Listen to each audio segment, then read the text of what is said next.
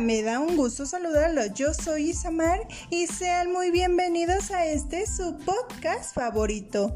Como todas las semanas, el tema de hoy está súper interesante, sobre todo para aquellos amantes de la ciencia. Así que un saludo muy afectuoso para todos nuestros químicos que el día de hoy nos hacen el agrado de escucharnos.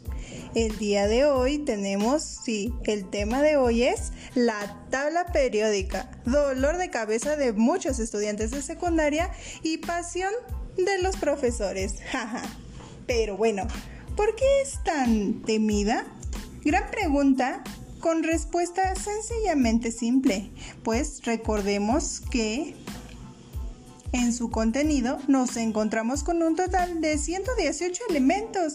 Vaya, que aprender cada uno de ellos no es sencillo.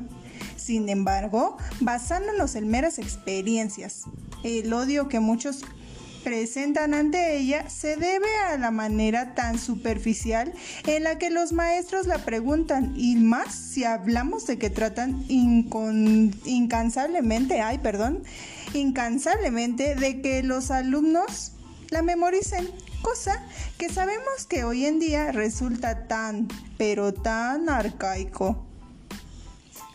Por eso, aquí, hoy, en su podcast favorito, vamos a ir más allá de esa enseñanza básica de aprender los 118 elementos que la componen. Hoy vamos a conocer su historia, porque ¿quién no adora saber el origen de las cosas y más de esta tabla que tanto ha aportado a la ciencia. Así que vamos allá, presten mucha atención, pónganse cómodos que iniciamos.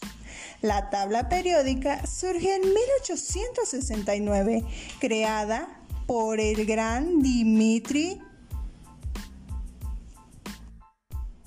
Mendeleev, gracias a su madre quien a pesar de perder su fábrica de vidrio y quedar en la ruina, invirtió toda su esperanza en Dimitri, mandándolo a la Universidad de San Petersburgo y que creen solo a él, a pesar de tener otros 18 hijos. Pero desde pronto se convirtió en un gran científico, gracias a que su amor y pasión por los elementos los lo llevaron a buscar ordenarlos, cosa que le resultó bastante complejo, puesto que según sus conocimientos faltaban elementos. Contaba hasta ese momento con 60 y más de una docena de inventados, vaya dato. Pero de sorpresa fueron un acierto y hoy en día es la tabla más acertada y y usada por el mundo científico, lo cual dejó como resultado que un elemento llevara su nombre, haciéndole honor y pues como no, si es el padre de la tabla periódica. Pues como pueden ver, su invención no fue el gran impacto para muchos, pero ahora, ¿qué haríamos sin esta tabla? Que más compleja y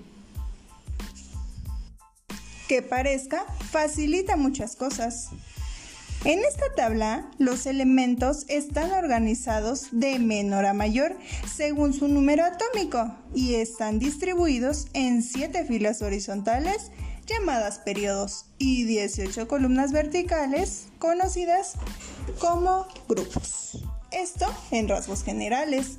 Y es que si le pongo a decirles todos los elementos de la tabla periódica, seguro no acabamos. Y aquí la cosa es interesarnos en ella. Pero dime tú, ¿cuáles elementos conoces? Seguro los más básicos, ¿no es así? Por ejemplo, el oxígeno representado con una O. ¿Cómo no recordar este elemento? El calcio representado con la Ca, cloro, Cl y por supuesto el fósforo con la P. Increíble, ¿no creen? Como cosas tan comunes, hasta las más desconocidas, por nosotros los mortales, están unificadas en esta tabla tan valiosa. Vaya complejidad, pero increíble belleza. Bueno, mis queridos, espero que con este podcast se hayan interesado más de uno en estudiar esta tabla, pero recuerden, lo importante siempre es saber su origen para así poder entenderla. Un gusto estar con ustedes en este podcast, espero haber sido de gran utilidad. Nos vemos para la próxima y que estén súper bien. Chao, chao.